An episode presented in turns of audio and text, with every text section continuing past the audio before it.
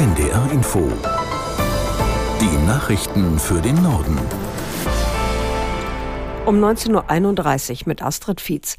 Der Warnstreik der Lokführergewerkschaft GDL hat begonnen. Der Ausstand startete am Abend im Güterverkehr der Deutschen Bahn. Um 22 Uhr folgt der Personenverkehr. Der Warnstreik dauert 24 Stunden. Aus der NDR Nachrichtenredaktion Julia Faltermeier. Wer auf Zugfahrten verzichten kann, sollte dies unbedingt tun, teilte ein Sprecher der Bahn mit.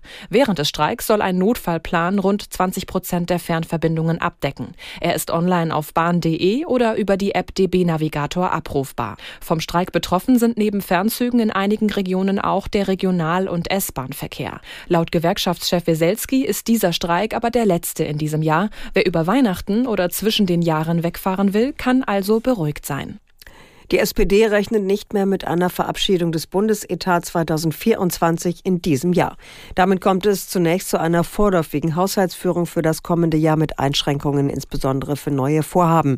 Aus der NDR Nachrichtenredaktion Peter Eichenberg. Die parlamentarische Geschäftsführerin der SPD-Bundestagsfraktion Mast hat alle Abgeordneten per SMS informiert. Darin heißt es wörtlich, obwohl wir von unserer Seite alles dafür getan haben, kann der Haushalt für das Jahr 2024 nicht mehr rechtzeitig in diesem Jahr beschlossen werden.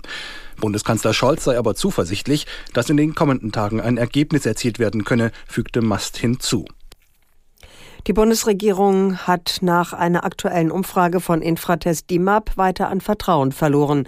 Laut dem ARD Deutschland Trend sind zwei Jahre nach ihrem Amtsantritt nur noch 17 Prozent mit der Arbeit der Ampelkoalition zufrieden.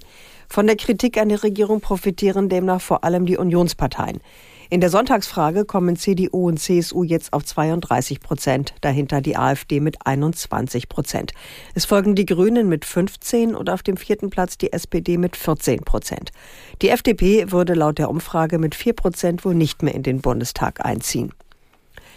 Seit heute gibt es wieder die Möglichkeit, sich per Telefon krankschreiben zu lassen. Ein Praxisbesuch ist damit in Zukunft unter bestimmten Voraussetzungen nicht mehr zwingend nötig. Aus Berlin Oliver Neuroth. Für die telefonische Krankschreibung gelten folgende Regeln. Der Patient hat nur leichte Krankheitssymptome und die Arztpraxis bietet keine Videosprechstunde an. Ist das der Fall, kann ein Arzt nach einem Telefonat mit dem Patienten eine Krankschreibung von maximal fünf Tagen ausstellen. Eine Voraussetzung ist, dass die Praxis den Patienten schon kennt. Weniger volle Wartezimmer heißt auch weniger Risiko, dass sich Patienten untereinander mit Krankheiten anstecken. Bundesgesundheitsminister Lauterbach erklärt, mit der neuen Regelung würden Arztpraxen und Patienten gleichermaßen entlastet. Das waren die Nachrichten.